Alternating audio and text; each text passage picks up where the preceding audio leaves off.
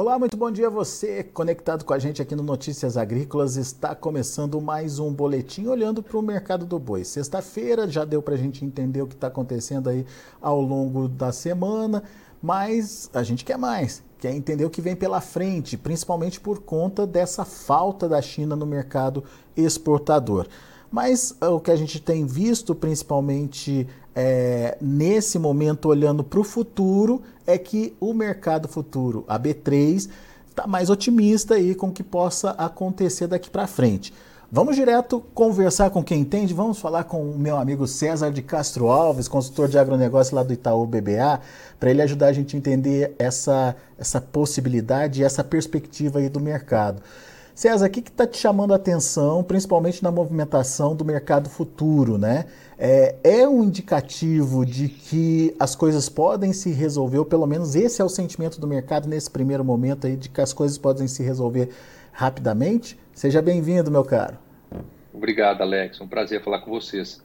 Exatamente isso. Eu entendo que o mercado, essa recuperação dos futuros, né, não é o caso do contrato de março, que está tá próximo o vencimento, e mas o abril e principalmente o maio em diante, eles recuperaram o, o susto, né, o tombo daquele primeiro momento ali, quando veio a notícia, e está praticamente onde estava antes do, do, do episódio. O, o, que significa para mim que há uma expectativa de que isso vai ser resolvido rapidamente e a vida vai voltar a ser como ela era antes, né? Então, só, só para a gente entender, César, vamos colocar em números uh, o que, que aconteceu com o mercado antes da, da, do, do, anúncio do, caso atípico de vaca louca, é bom reforçar isso, né? Como é que estava o mercado, o que, que aconteceu e como é que está agora, só para a gente ter essa comparação aí desse, desse otimismo. Tá bom. O, no, o contrato de maio, Alex, por exemplo, ele estava tava negociando nos 296 por arroba no dia 21 de fevereiro, no dia 22 ele desmontou, veio para 282 e hoje, né, ontem, desculpe, está 293. Então, uma queda de R$ reais só no, em relação ao dia 21. Fez um V, né, literalmente. Isso é, tem muito essa cara, o contrato abril, maio, mas o março não. O março ele cedeu, né, era 307 lá no dia 21. Ele veio para 289, dia 22, né, no, no, no calor do susto e hoje 286, então um pouquinho abaixo até do que foi o dia 22. Eu acho que isso tem tudo a ver com, com esse sentimento de que não tem como o março subir, né, o vencimento é no final do mês, sem a gente ter essa, essa reabertura. Então, acho que por várias razões, o entendimento é que não deve demorar muito. Né? Já tivemos alguns sinais, além das características do episódio, né, ter sido notificado rápido, um caso só, é, com a confirmação de ser atípico, daquela ocasião em 2021 demorou muito, né? A uhum. notificação uhum. eram dois estados e ali a gente não tinha bons sinais do, da China. Dessa vez, né?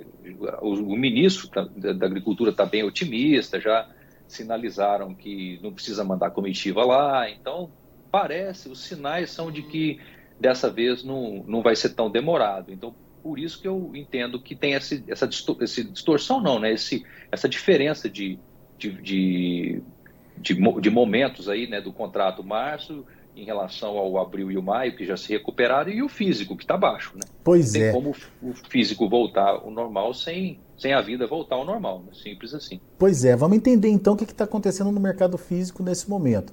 Ele está pressionado, está mais baixo do que é, naquele momento é, antes do, do caso atípico da vaca louca, é, mas sem perspectiva, César? Eu acho que sem, Alex. Enquanto não tiver o, o, ok, né, a reabertura, eu acho que não tem como mudar. Os frigoríficos têm uma menor necessidade de compra, então fecharam algumas plantas. Então, claramente, os produtores também estão bastante retraídos, tentando segurar ao máximo, que eu acho que faz total sentido, né? Esperar, não, não, não é o momento de, de, de, ter pânico, né? Esses episódios do passado mostraram que quando a reabertura chegou, o, o mercado se recuperou até rapidamente. Então, acho que é um momento de, de aguardar, ter um pouco de, de paciência e, se possível, segurar. Né? Não é o caso dos confinamentos, né, que rodam essa época do ano, não é, não, é, não é um período muito forte de confinamento, mas tem sim operações que rodam o ano todo. Mas o produtor de gado de pasto, ele, o ideal é que ele segure um pouco e espere a, as coisas normalizarem, porque o físico cedeu muito, né? O, o CPEA, né, o indicador CPEA, que reflete o estado de São Paulo, ele estava negociando né, por volta dos 295, 300 e hoje ele está próximo dos 277, foi o fechamento de ontem.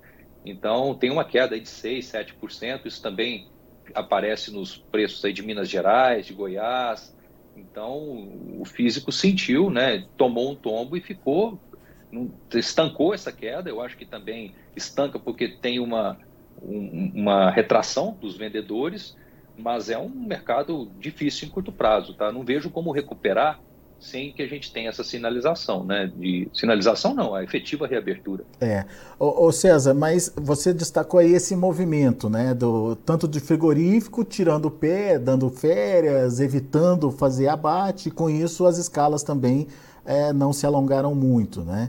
É, e de outro lado o próprio pecuarista também evitando de ficar jogando animais aí nessa, nesse mercado para evitar uma pressão sobre as cotações. Isso interrompeu uma sangria, digamos assim, no, no, nos preços.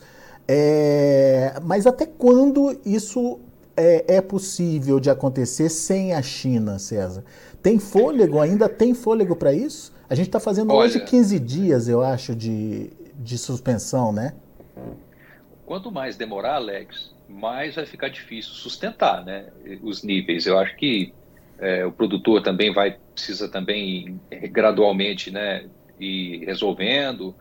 Tem o gado de confinamento definitivamente não pode esperar e, e o mercado vai ficando, né? E os futuros, eu acho que se isso demorar, né, eu não imagino, tá meu cenário que isso vai se resolver nas próximas próximas semanas é, o futuro vai devolver essa recuperação, né? Se isso não acontecer, vai deslocando, né? O abril vai piorar, o maio demora um pouco mais.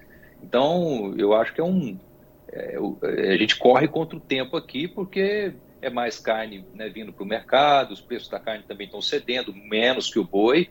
E, mas eu acho que se, no, se começar a ter sinais de uma de uma demora maior, o físico vai ceder mais, tá? É uma época complicada, né, Alex? Você tem descarte de fêmeas, você tem gado pronto para sair, né? No pasto ele pode esperar, ainda tem ah, uns, pelo menos uns mais uns dois, três meses aí com pasto razoável, não, não é o pior dos, dos casos. Mas tem um volume de gado represado também que fica, fica é, postergando, é. né? Então, é, próprio... se demorar, cai mais. Tá? E o próprio frigorífico, né? Ele tem um prazo para manter as férias, para manter a ociosidade. Depois precisa rodar, né, César? Exato. A corda vai só esticando, né? Por enquanto ela não está ainda tensa, mas está esticando. Então o limite disso é, é, o produtor não aguentar, ter que vender, o frigorífico é, parar mais plantas, vai ficando ruim para toda a cadeia, né? Um, é difícil você interromper. Não é o caso de uma de um, de um frango que precisa ser abatido, um boi que tem que sair do confinamento, né? não é bem isso nessa época do ano. A gente consegue segurar um pouco, ganhar tempo, mas tudo tem um limite, né? Então, eh, se começar a demorar muito, aí a gente vai ver piorar um pouco mais. Mas eu, eu entendo que é, no curto prazo o mercado se sustenta, tá? O produtor segura, e, e, aguenta um pouco essa pressão aí da indústria que faz sentido ela tentar comprar mais barato. É, pois é. Daí você disse que a carne, é, carne bovina recuou, mas não teve o mesmo potencial de recuo que a arroba do boi. O que, que isso significa na prática ou nas contas dos frigoríficos, César? Olha, significa uma melhora no spread no mercado interno, né? O boi caiu aí 6%, próximo disso, a carne 2%. Então, é, o spread, né, que é a, a, o, o, cálculo da carne da carcaça casada dividido pelo boi gordo aqui em base São Paulo, era de 0,3 no mês de janeiro, 0,5 né, positivo por cento no mês de fevereiro, e agora nesses 10 dias de março ele está 5% positivo. Não sabemos se isso vai se sustentar, né? Se a carne cair mais, aperta isso, por outro lado, se o boi cair mais também, dilata, aumenta-se esse spread. Então, tende a ser um mês de março melhor para esse indicador, porque, primeiro momento, quem mais sofre é o animal, né? A carne, ela segura um pouco essa queda e, e o varejo menos ainda, possivelmente não caiu nada né, na ponta. Se caiu, foi menos que 2%. Então, é, é sempre assim, né? Você tem primeiro um impacto maior é onde não, não, se consegue segurar, que é o animal. E no segundo momento o atacado e depois o varejo. Então, tende, assim, tende a ser um mês melhor para esse spread. E, e, e, na exportação também é, um, é, um, é uma situação é, pior, tá, Alex? Os, os, números né, de fevereiro já, já vieram ruins, prejudicado por uma semana né, de, de, de, de, de embargo, e março certamente vai ser muito ruim. Então, não tem como ser diferente com a China, com a relevância que ela tem fora do, das compras, né? É, pois é. Já já a gente fala da exportação, mas só para entender, esse, esse spread significa que teoricamente, os frigoríficos, ca, claro, cada frigorífico tem sua conta, cada frigorífico tem sua realidade, mas baseado no preço que ele vende a carne no preço que ele compra o boi, é, ele tem uma margem positiva aí de 5%. Por que, qual que é a alegação do frigorífico para não repassar essa margem, pelo menos parte dela, para a arroba nesse momento, César? Não precisa, né? Eles estão confortáveis, né? Exato, é, faz parte de um de um movimento. Né? Ele ainda, ainda não sofreu pressão do, do seu elo é, posterior, o varejo, para reduzir preços mais do que 2%. Né? Note que está caindo, tá, Alex? Está caindo é, claramente, até um pouquinho antes do, do, do episódio. Está caindo desde o dia 15 de fevereiro, né? a carcaça casada. Isso faz parte de um movimento sazonal, de segunda quinzena. Né? Teve um, uma, uma melhora né? desde o, o pós-carnaval depois ele voltou a enfraquecer e tem esse, essa oferta um pouco maior. Então, é normal que, que o varejo, a pressão ela é maior do, dos frigoríficos sobre o produtor do que do varejo sobre o atacado nesse momento. É claro que se esse movimento continuar, no devido momento, a carne vai ter que cair mais também no atacado, mas eu diria que a queda maior tende a ser no boi e não na carne, e menos ainda na ponta, né, no, no, no varejo. Então, sim, frigoríficos que operam no mercado doméstico somente melhoraram a, melhoraram a situação. Agora, tem casos e casos aí, né? Quem tem também exportação, vende no mercado interno, mas tem a China como principal cliente, ou às vezes né, tem habilitação só para esse destino, aí a melhora no mercado interno não compensa não o prejuízo resolve. na exportação. Né? Então, uhum. pensando só nas operações separadas, mercado interno está mais interessante. Agora, quanto isso influencia para cada para cada planta ou para cada empresa varia muito conforme o mix que ela tem, a exposição que ela tem em China e, e, e mercado interno. Então, pensando só na, nas, nas companhias que vendem só carne no mercado interno, sim, melhorou o jogo. Está mais fácil comprar boi e a carne não caiu tanto ainda. Legal. Agora, só, César, só para a gente encerrar, essa uhum. questão das exportações que você lembrou aí. Janeiro foi muito bom, né? A gente teve é, um aumento no volume exportado em relação a janeiro do ano passado. Fevereiro já patinou e ainda sem muito contar com o efeito da falta da China, né? Será que está acontecendo alguma coisa no mercado que a gente não está vendo, César? Olha, Alex, pode ser, mesmo antes do, do bloqueio, né, os números de fevereiro já seriam um pouco mais fracos, pode ter relação com, com uma acomodação depois de um janeiro muito forte. Né? Foram 160 mil toneladas em janeiro, é, 16% acima do janeiro do ano anterior, e o fevereiro foi 20% menor, aí já com 126 mil toneladas. É, isso tem sim um efeito dos, dos oito dias aí de é, sete dias né de, de menor menores vendas porque já estava embargado mas tem também um, um mês um pouco mais fraco. É, me preocupa até mais do que os volumes é, os preços tá Alex? É, eles né? eles estão bem pressionados né? Estão 20% menores em dólares do que a gente tinha ali em setembro por exemplo que era da ordem de 6 mil dólares a tonelada hoje é 4.800 então é importante que a gente interrompa essa queda de preço. Eu até espero que isso aconteça. Acho que faz sentido, né, com a conjuntura mundial de, de um ano apertado, de preços muito elevados nos Estados Unidos. É de se esperar que, que essa queda interrompa.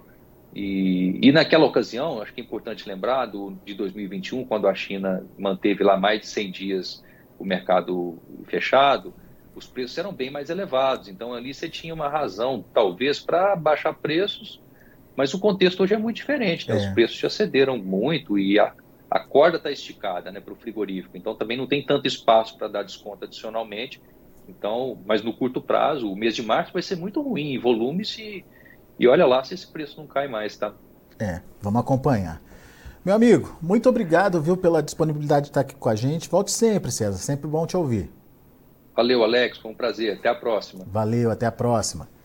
Tá aí César de Castro Alves, Itaú BBA perspectiva melhor no mercado futuro, ainda um clima é, de expectativa aí é, no mercado físico, sem uma reação, mas pelo menos é, com um, uma ação coordenada entre frigorífico e produtor, estamos é, evitando aí uma sangria aí nas cotações. Ah, mas mas é, tudo tem limite e se essa é, se esse embargo, se essa suspensão das exportações chinesas persistirem por muito tempo, daí a situação pode se complicar, principalmente por conta de mais oferta que vem chegando aí do mercado. Não só aquela que está no pasto, que está sendo controlada, mas o César lembrou que tem os confinamentos, que tem as fêmeas chegando, então é um momento que exige, que precisa aí dessa retomada das compras chinesas para ajudar a desafogar essa pressão.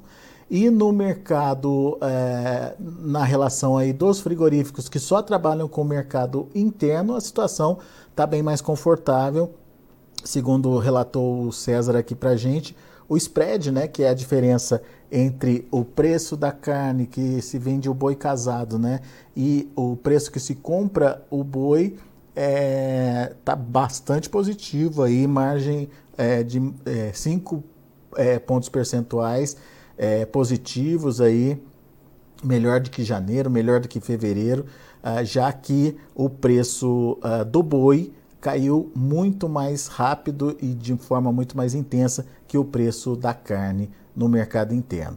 Então, isso está garantindo uma saúde financeira aí para os frigoríficos, principalmente aqueles que só trabalham com o mercado interno.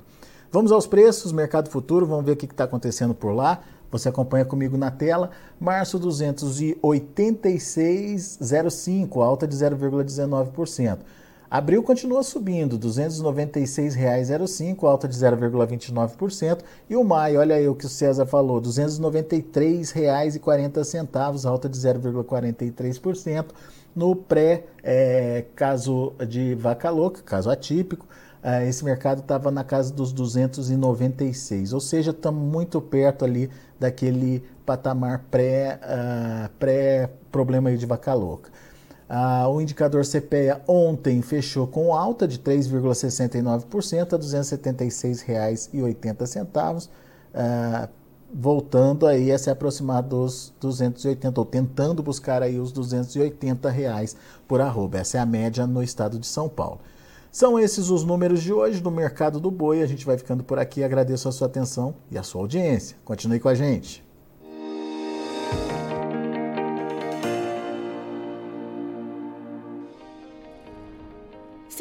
Nossas mídias sociais no Facebook Notícias Agrícolas, no Instagram arroba Notícias Agrícolas e no nosso Twitter arroba Notiagre. E para não perder nenhum vídeo, não se esqueça de nos acompanhar no YouTube e na Twitch Notícias Agrícolas Oficial.